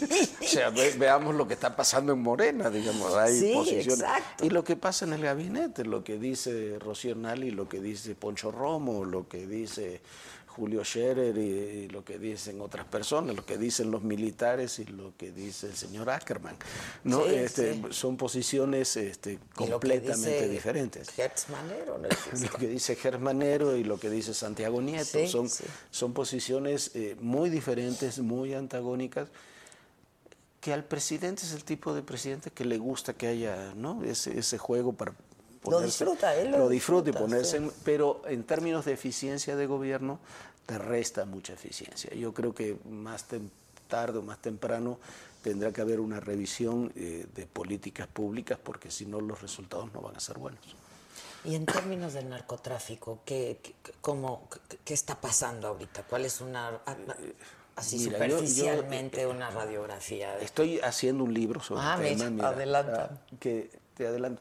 Yo creo que el, el escenario del narcotráfico cambió en el último año, ni medio, dos años, eh, porque cambió el consumo de drogas. Mm. O sea, eh, la cocaína, con todo el peso que tiene la cocaína y la importancia que tiene la cocaína o que tienen las metanfetaminas, ya no son la principal droga. La principal droga ya es el fentanilo y los opiáceos, que además ocasionan 70 mil muertos por sobredosis al claro. año en Estados Eso Unidos. sí. Es una droga muy fácil de traer, viene de China, viene de otros países de, de- de Oriente, pero Brasil, fundamentalmente de China. Es muy fácil de producir, muy barato de producir, no necesitas un laboratorio en la sierra. Pones el laboratorio en tu cocina de tu casa, lo puedes hacer y haces las pastillas. Es, las utilidades son enormes. Por, por cada kilo de fentanilo, las utilidades son de 3 a 4 millones de dólares. ¿no? Entonces imagínate lo que es ese mercado. Y yo creo que a partir de ahí se, se han reorganizado los cárteles y creo que, que el gobierno ha cometido un error. eh, es un error de, de diagnóstico. Pensaron que acabando el combate a las cabezas de los cárteles, concentrándose en las causas profundas y demás, y, en el apoyo a los jóvenes y demás, iba a acabar o se iba a debilitar las bases de sustentación de los cárteles. Pero los hechos, lo que estamos viendo es que no ha sido así, la violencia ha crecido, ha aumentado, porque son organizaciones criminales. Eh, eh, alguien asesoró al gobierno o alguien le, le dijo al gobierno que había que hacer un, un mecanismo similar al de Colombia con la FARC. ¿no? De una- De- Pero la FARC, te guste o no, es, es hayan estado involucradas en el narcotráfico no son un grupo guerrillero. otro, claro. Tienen una agenda política, social y también criminal, pero la base es la agenda política y social. Entonces, sobre esa agenda política y social puedes crear ciertas bases, o por lo menos con un sector. Exacto. ¿no?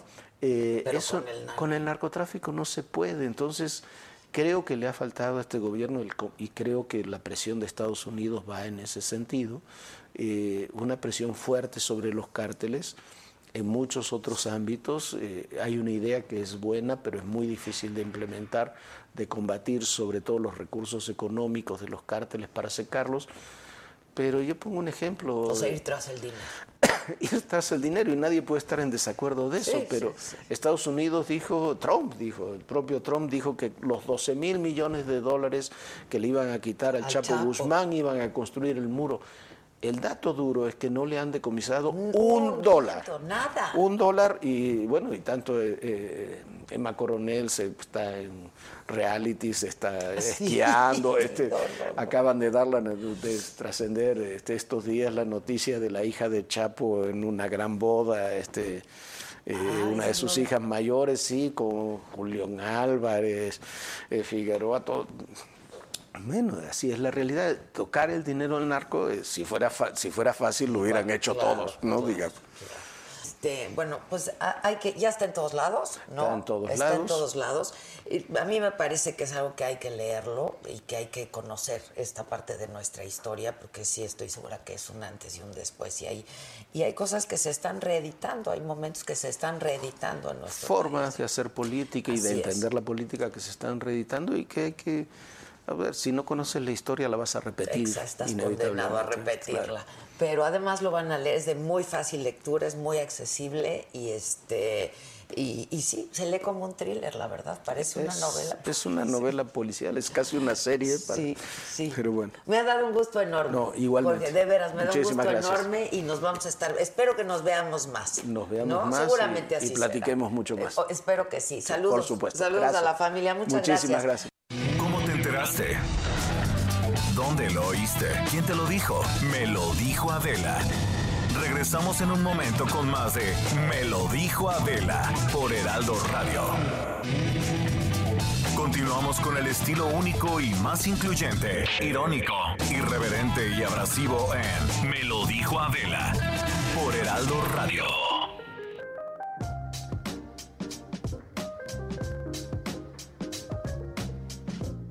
So, esto es Me lo dijo Adela y está en cabina el doctor José Luis Monroy. Él es optometrista y presidente, fundador de la Asociación Latinoamericana de Lentes de Contacto y Córnea. Y queremos platicar con él, y ahorita estamos diciendo fuera del aire que mucha gente, o sea, vamos a empezar por, por ahí, ni siquiera sabe que necesita lentes. Doctor, buenos días, ¿cómo estás? Buenos días, ¿cómo estás? Muchas gracias por el espacio. A ti por, por venir, cuéntame.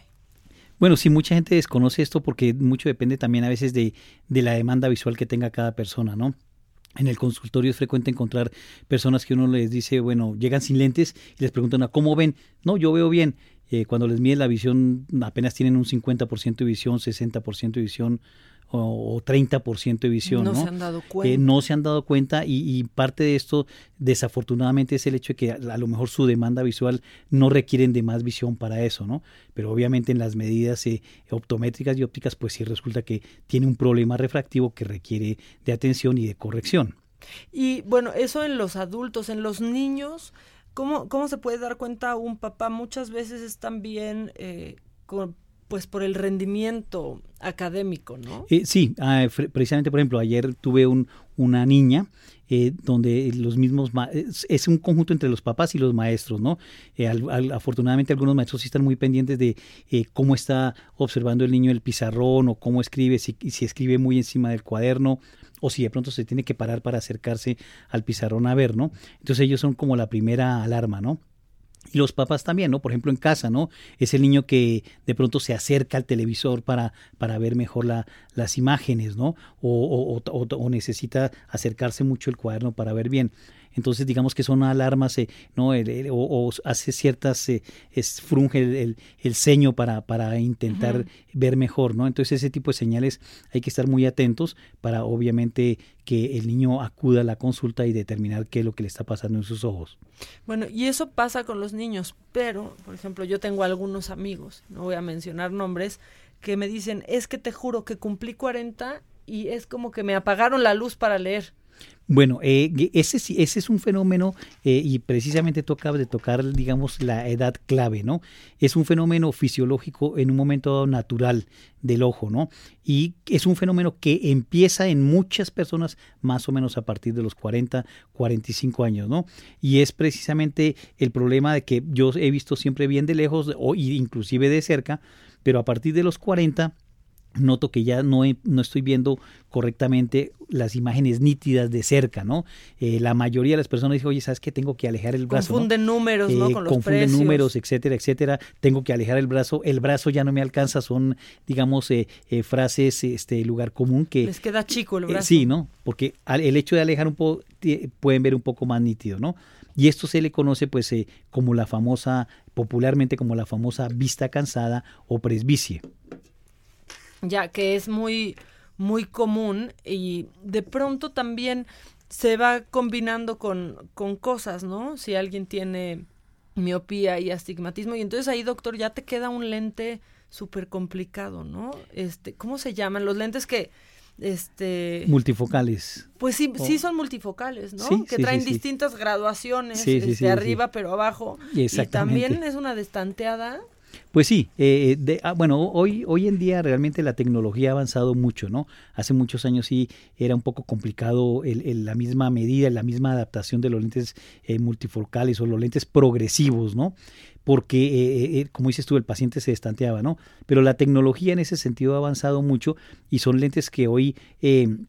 permiten que casi casi la primera vez que te lo colocas el lente queda perfectamente bien, ¿no? Eh, yo siempre lo que le digo a mis pacientes es que eh, hay que tener este un poco de cuidado primero a dónde acuden, ¿no? A hacer la, la medida y la atención optométrica, visual, oftalmológica, ¿no? Eh, y segundo, importante también, dónde se mandan a hacer el lente, ¿no? Porque También yo eso. le digo a los pacientes, de, el- hoy en día los progresivos es como ir al, al súper y comprar leche, ¿no? Hay 250 clases de leche. Esos son los que destantean muchísimo también. Entonces, sí, pero te repito, si, si son, es un lente primero, primero que todo, una correcta medida, bien eh, colocado el lente de contacto, bien hecho el diseño del lente progresivo, no deberías de tener problema. Oye, y rápido, los que compran así en las tiendas de, ah, yo soy 2.5, ah, tal, eso está bien. Pues O sea, mira, sabes. realmente, realmente, realmente es una, es una medida un poco, eh, digamos, a, a- a la ligera, que no es recomendable, porque casi en la mayoría de los casos, eh, un- una misma persona inclusive tiene diferente medida del ojo derecho al ojo izquierdo, ¿no? Eh, allí obviamente estos lentes son, como tú bien dices, ¿no? Es la misma medida para no, ¿no? Sí, O sea, claro. no tienen en cuenta una serie de factores ópticos, tanto binoculares como monoculares, que a lo mejor no corresponden al 100%. Claro, la persona entrenada y ponerse un lente de esos y ver, dice, pues sí me funciona, ¿no? Sí, claro. pero ópticamente no es lo correcto, ¿no? Hoy, hoy en día, inclusive precisamente para evitar ese tipo de problemas, existen tecnologías mucho más novedosas que inclusive podemos decir que evitan el uso de este tipo de lentes de armazón. Unos porque son un poco, como dices tú, conflictivos, ¿no? El, el- el tema del progresivo, Claro. otros porque no son los adecuados para ver. Es una tecnología que se llama eh, TBT, por sus siglas en inglés, que es True Vision Treatment o tratamiento de verdadera visión. Esta tecnología permite que a través de un tratamiento con lentes de contacto permeables al gas y una solución oftálmica que se usa por siete días, eh, se genera un cambio la curvatura de la córnea, la córnea del propio paciente, y esto hace que la córnea al final del tratamiento sea una córnea multifocal. Entonces, el mismo paciente Ah, en en lugar su- de ya usar los lentes. Exactamente, entonces el mismo paciente en su, digamos, en su propio ojo ya tiene esa multifocalidad y entonces el paciente mantiene su visión de lejos en perfectas condiciones y también eh, puede ver de cerca sin depender del lente de armazón. Y no se los tiene, no se lo tiene que cambiar en determinado tiempo, ya se queda ahí No, para el, el- siempre. no, no, no, ¿cómo el lente de contacto es un tratamiento que dura siete días, como lo mencioné. Entonces, al término de esos siete días, eh, se genera ese cambio en la curvatura de la córnea. Ya queda, o sea, se eh, permea. y ese tratamiento es efectivo más o menos entre seis meses y un año. Ok, y después se tendrá que... Se, puede, hacer, un tratamiento las veces que sean necesarias, ¿no? Ah, es un ya. tratamiento muy novedoso bueno. que evita esas dos situaciones eh, complejas o molestas. De para no encontrar los lentes en la Sí, bolsa. Exactamente. Diez ¿no? minutos sin poder pedir nada porque no pueden ver el menú y no encuentran los lentes. Yo precisamente eh, ya me hice el tratamiento. eh, lo que pasa es que yo ya estoy un poco más avanzado y tengo otro problema que en teoría ese tratamiento no me funcionó, pero me lo hice hace unos años. Ahora dejé mis lentes en el consultorio y ahorita estaba leyendo el, el- el periódico sin ningún problema. Ah, no, o sea, a lo mejor no perfecto, nítido, Pero pero, no- puedes leer. pero lo puedo leer, ¿no? O sea, no cosa de ahora qué hago, ¿no?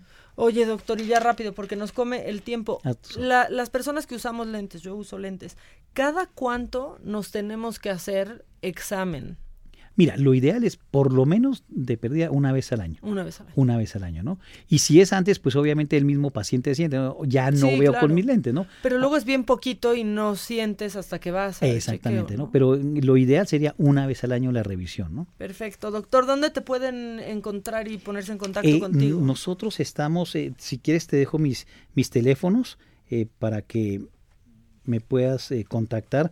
Nos pueden localizar en el 88 80 16 15 o en el WhatsApp 55 79 10 84 56. Perfecto. Nada más aquí te preguntan en nuestro WhatsApp, ¿es mito o realidad que si vemos la tele de cerca hace daño y puede reducir la capacidad visual? Mito. Mito. Ay, muy bien, qué bueno, toma la mamá, que me decía, no puedes acercarte a la tele. Mito. Perfecto, doctor. Pues muchas gracias por venir a Al contrario, visitarnos. muchas gracias por el espacio. Este, pónganse en contacto con el doctor. Nosotros seguimos con más el teléfono para que nos escriban, por favor. Que nos mandes el pack no nos interesa. Lo que nos interesa es tu opinión. Mándala a nuestro WhatsApp 5521 53 71 26. En Me lo dijo Adela, te leemos, te escuchamos y te sentimos. Tiquitiquitín, tiquitín. ¿Qué hacemos?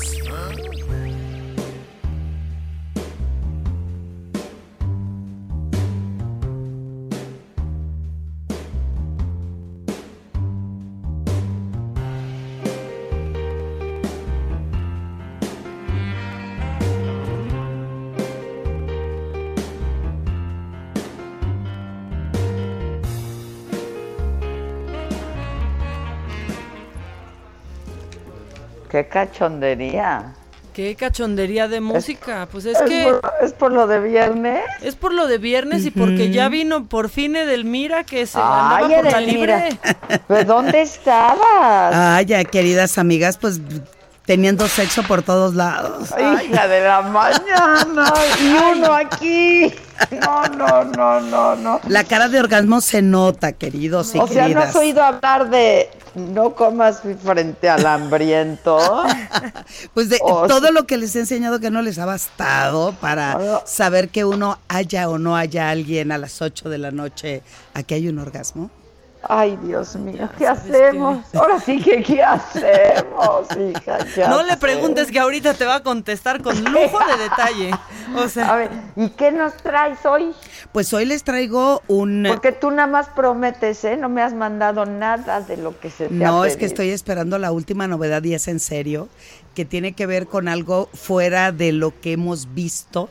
Y digo, no voy a hablar mucho de él porque pedí para traerlo al programa, eh, no ha llegado. El- la problemática asiática no ha permitido que toda la paquetería llegue a tiempo y en Mm. forma. Pero es eh, algo que no es precisamente como una vibración, se le llama algo sónico.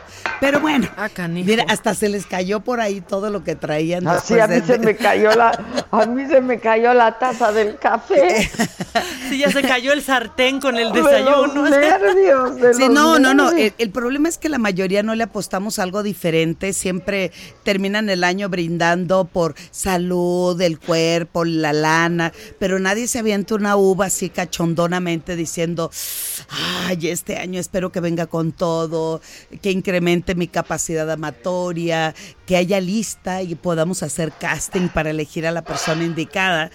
Pero pues justo hoy lo que el tema tiene que ver con los juegos sexuales. La mayoría eh, de los que ya est- están o tienen una pareja dejan de jugar porque creen y piensan que sexualidad es un pene erecto y una vulva mojada y pues no, fíjense que no. Ay, Dios mío, qué cosas dices. Un Pues- pene erecto y una vulva mojada. Bueno, y ojalá estuviera mojada, queridas amigas. Todavía, todavía ni podemos decir buenas tardes y tú ya Sí, ves. O sea, qué híjole.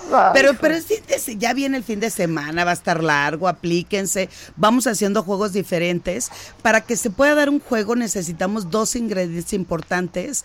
Es la excitación y la confianza. Y qué ironía, después de cierto tiempo, lo que menos hacemos es incrementar la confianza y poner juegos. Y en las parejas que apenas se están conociendo, pues no me da pena, en qué momento. Entonces hoy les traje tres elementos diferentes con los cuales podemos marcar la pauta para hacer un buen juego. Mira, el primero, ahí te va mi querida Maca. Sorpre- bueno, no, a ti no te digo, sorpréndeme. Tápate los oídos igual que los demás. A ver. Ay. Ok. Ok. O sea, una, ¿qué? ¿cómo se llama esto? Una chicharra. Una. Oye, llegó el pan. Una corneta, Sí, una ¿no? corneta, eso. Una corneta, claro. Ya están llegando por el pan aquí los del piso. O sea, Por el bolillo o la, la concha o la telera, pero bueno. Y esa es una, el otro es esto, mira. a la campanita. Una campanita. De que ya, o sea, cuando la tocan es así de, ¿ya ven a servirme? ¿Literal o qué? O corres y dices, ahora a mí me toca tener el orgasmo primero. Ah. La corneta, o sea, todo, y además estos que son unos dados que amo, ¿los puedes describir, mi querida Maca?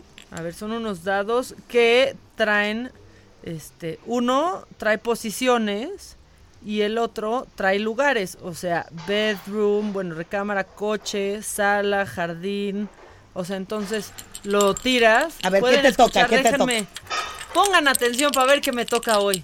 A ver, A ¿qué ver. toca? A ver, me to Ay, muy. Ah, no, de a perrito en el bedroom. Ah, válgame Dios. Otra vez puedo repetir. No, pero el perrito está chido. No, sí está chido. Al mismo tiempo que se restriega, Sí, ah, nalga sí, con ya, pelvis, sí, sí. eh, eh, este puedes A ver qué estimular te el- toca a ti. A ver, ahí te va. Ahorita ¿Listo? voy a tirar por ti a ver qué te tocaría, Adel. A ver, viene. ¿Qué, ¿Qué me, me toca? toca? No, a ver, a, a, a Edelmira le toca en la recámara. ¿Y esta qué es? Disculpa. No. Tú dime qué es esta posición, disculpa. Es donde la persona está sentado en una silla, tú te subes como en posición de, de vaquera invertida y pues le das con todo y tú manejas el ritmo, subes, bajas, subes, bajas y esto se pone sabroso. El juego sexual, eh, y para que una campana y para que una corneta, porque juegos, ¿a qué le toca a Adela? Adela le toca en el ¿Qué me coche. tocó? Te toca en el coche. Este, Ajá. No, y ojalá sea camioneta porque está muy elaborada la posición, ¿eh? Este, Mi espalda está un poco lastimada. ojalá sea, ¿sabes qué? Te toca camper. Era lo que jugué ayer con No, mis está buenísima. A ¿Qué, ver, qué, qué? imagínate Adela tú acostada en el asiento trasero, eh, boca arriba, él encima y se está impulsando sus piernas para penetrar duro y directo y se, las piernas eh, es como un resorte en la puerta de esa camioneta o de ese auto o de ese bochito, uno nunca sabe en esta vida. Bueno. Perdón, no entendí. Ahorita, ¿sabes que Se te va a mandar foto porque este... Quiero ver la foto porque la descripción me, me costó trabajo. Va de nuevo, está tú complicada. acostada boca arriba, ¿ok? En el, en el asiento trasero, él encima de ti, sus piernas se impulsa con la puerta para dar duro, Ah, ya directo entendí. y No, sí está bueno, sí, sí pide camioneta. Ah, ya vi la foto. Camioneta, Neta,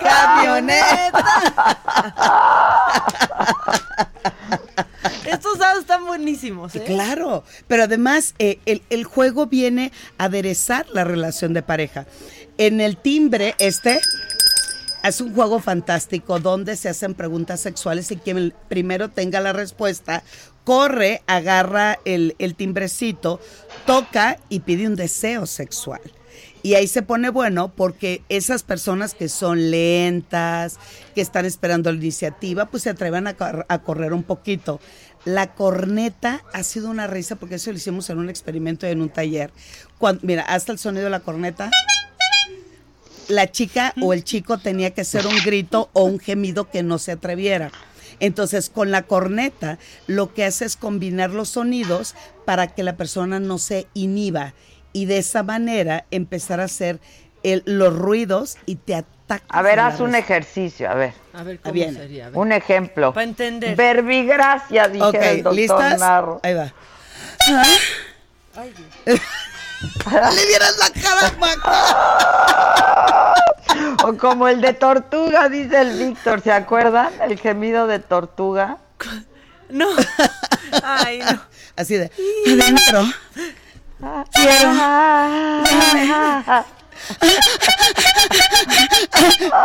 Estamos en la gemidoterapia y, o sea, de todo esto, la, la hija de Delmira está aquí viendo su celular, ni se da cuenta que su madre está gimiendo enfrente de ella. No, Dios no, mío. no. ¿Qué edad tiene la hija? No, tiene 18, pero está bien capacitada. Oye, René. no, si vieran que jugué ayer con mis hijos. ¿Qué? No, no, ya también. ¿Cómo, Dijimos, qué Adela? familia. Un juego ahí muy divertido que es ¿cuánto sabes del otro? ¿No? Entonces te vienen unas preguntas y tú, los otros tienen que decir sí o no sobre si tú has hecho algo sí o no sobre ti.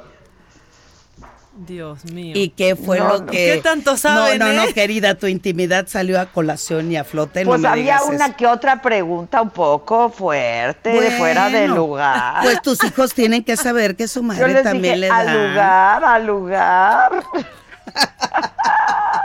Y no te- re- Oye, pero no te decían, ma, por favor, eso no, Q. No, pero ¿qué crees? No, hombre, ¿Qué ellos crees? preguntaban seguro más, no, ¿verdad? ¿qué crees?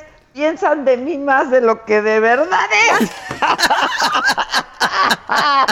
Pero además creen que no les dije la verdad. No, ya no lo están saques muy del error. Están muy chistosos. Hay que jugar es un día en el programa. Oye, ¿no nos prestas la corneta para Saga? Es una buena dinámica esa para Saga. No, y además cada quien hace un, un tiene que haber un sonido sexual real y te atacas de la risa. Y el timbre pueden hacer preguntas sexuales y quien tenga la respuesta que corra y agarre y toca el timbre y puede ser una pregunta directa. Vamos a suponer, si te gana Maca, ella tiene el derecho de hacerte una pregunta sexual y tú tienes la obligación de de responder. contestar. Truth or dare, truth or dare. Me Vamos encanta a la idea. hacerlo. Adquiérelo, mamáquita, por favor, Ya estás. para este fin de semana. Ya- Oh, Uy, no. nos vamos a divertir muchísimo, sí lo vamos a hacer. Sobre Ah, todo el de, las, el de las posiciones, hombre. Por ejemplo, hacer Y las un- preguntas. un- las preguntas, pero los dados pueden hacerlo otro juego también en saga y estaría increíble que el, el- el cubo le pongas diferentes frutas y lo que te toque hacer con el otro, por ejemplo, vamos a imaginar, te toca chupar y te sale la otra, la pera, y que le chupen a la pera como castigo. Como- Ah. Claro. ¿En qué parte del cuerpo untarías No, la no las quiero yo interrumpir, Qué pero ya se nos acabó el Ah. programa. Y yo sí sé, yo sé que es viernes y hoy toca, entonces pues que toque con todo. R- rapidito, Paris está en la línea nada más para que nos dé la crónica de cómo se bajó la familia del avión en el que viajaba el presidente. Paris. Hola Adela, buenos días amigos de la de México. Pues así es, y es que minutos antes de cerrar el vuelo 507 con dirección a, de la Ciudad de México a Villahermosa, Tabasco, una pareja de- junto con su hijo decidió bajarse del avión al ver que el presidente Andrés Manuel López Obrador se subía y es que consideró que era este viajar junto al presidente en el mismo vuelo representaba un riesgo para su familia. En el momento que lo vio, empezó a juntar sus cosas, a bajar sus, sus maletas y a descender del avión, por lo que el equipo de seguridad también del aeropuerto hizo una revisión de seguridad a la aeronave después de que se hizo ese descenso. Y es que es la, la primera ocasión que sucede que un, un pasajero desciende del mismo avión que el presidente por considerarlo es un riesgo. Y es que este, este viernes el presidente Andrés Manuel López Obrador tiene una gira de trabajo por el estado de Tabasco y Presidente Chiapas. después. ¿Qué dijo el presidente después? el presidente estaba a- adelante del pasajero y no no quiso hacer comentarios ahorita al llegar al, al estado de Tabasco, no quiso hablar sobre sobre este in- incidente que se presentó en, en el vuelo Adela. Mm, Ya. Bueno, pues se veía venir que tenía que pasar en alguna ocasión, ¿no? Así es, eh, ya había pasado en otras ocasiones solamente algunos gritos que le pedían el aeropuerto de Texcoco, pero De no había pasado a Texcoco, más. sí. Ok. Bueno, pues muy bien, Paris. Felicidades. Qué bueno que tuviste la nota y que subiste el video. Este, saludos, niñas. Edelmira, Maca, Ay, un pórtense beso. bien. No, ya no tiene Este, chiste eso. ad- adquiéreme, adquiéreme el jueguito, Maca. Acá, acá ya lo llevo para Tijuana. Ya estás. Nos vemos el lunes en Tijuana. Desde ahí nos escucharemos y a partir del próximo lunes el Heraldo de México se escucha en Tijuana también. Así es que pues vamos a abrir plaza para allá. Les mando un beso, las quiero mucho y a todos les deseo que pasen un gran fin de semana, que toque y que toque requete bien. Consulten las redes de Delmira para adquirir el jueguito. Por favor. Arroba Por sexualmente Edel y edelmira.mastersex. Ya estás. Bye a todos, gracias. Buen fin, ¿eh? Besos, Bye, bye. te quiero, amiga. Bye. Esto fue Me lo dijo Adela. ¿Cómo te enteraste? ¿Dónde lo oíste? ¿Quién te lo dijo? Me lo dijo Adela por Heraldo Radio, donde la H suena y ahora también se escucha. Una estación de Heraldo Media Group. Escucha la H. Heraldo Radio. When you make decisions for your company, you look for the no brainers. And if you have a lot of mailing to do, stamps.com is the ultimate no brainer. It streamlines your processes to make your business more efficient, which makes you less busy. Mail checks, invoices, legal documents, and everything you need to keep your business running with stamps.com. Seamlessly connect with every major marketplace and shopping cart. Schedule package pickups and see your cheapest and fastest shipping options from different carriers with rates up to 89% off USPS and UPS rates. And with the stamps.com mobile app, you can take care of mailing and shipping wherever you are. Make the same no-brainer decision as over 1 million other businesses with stamps.com. Sign up with code program for a 4-week trial plus free postage and a free digital scale. No long-term commitments or contracts. That's stamps.com. Code program.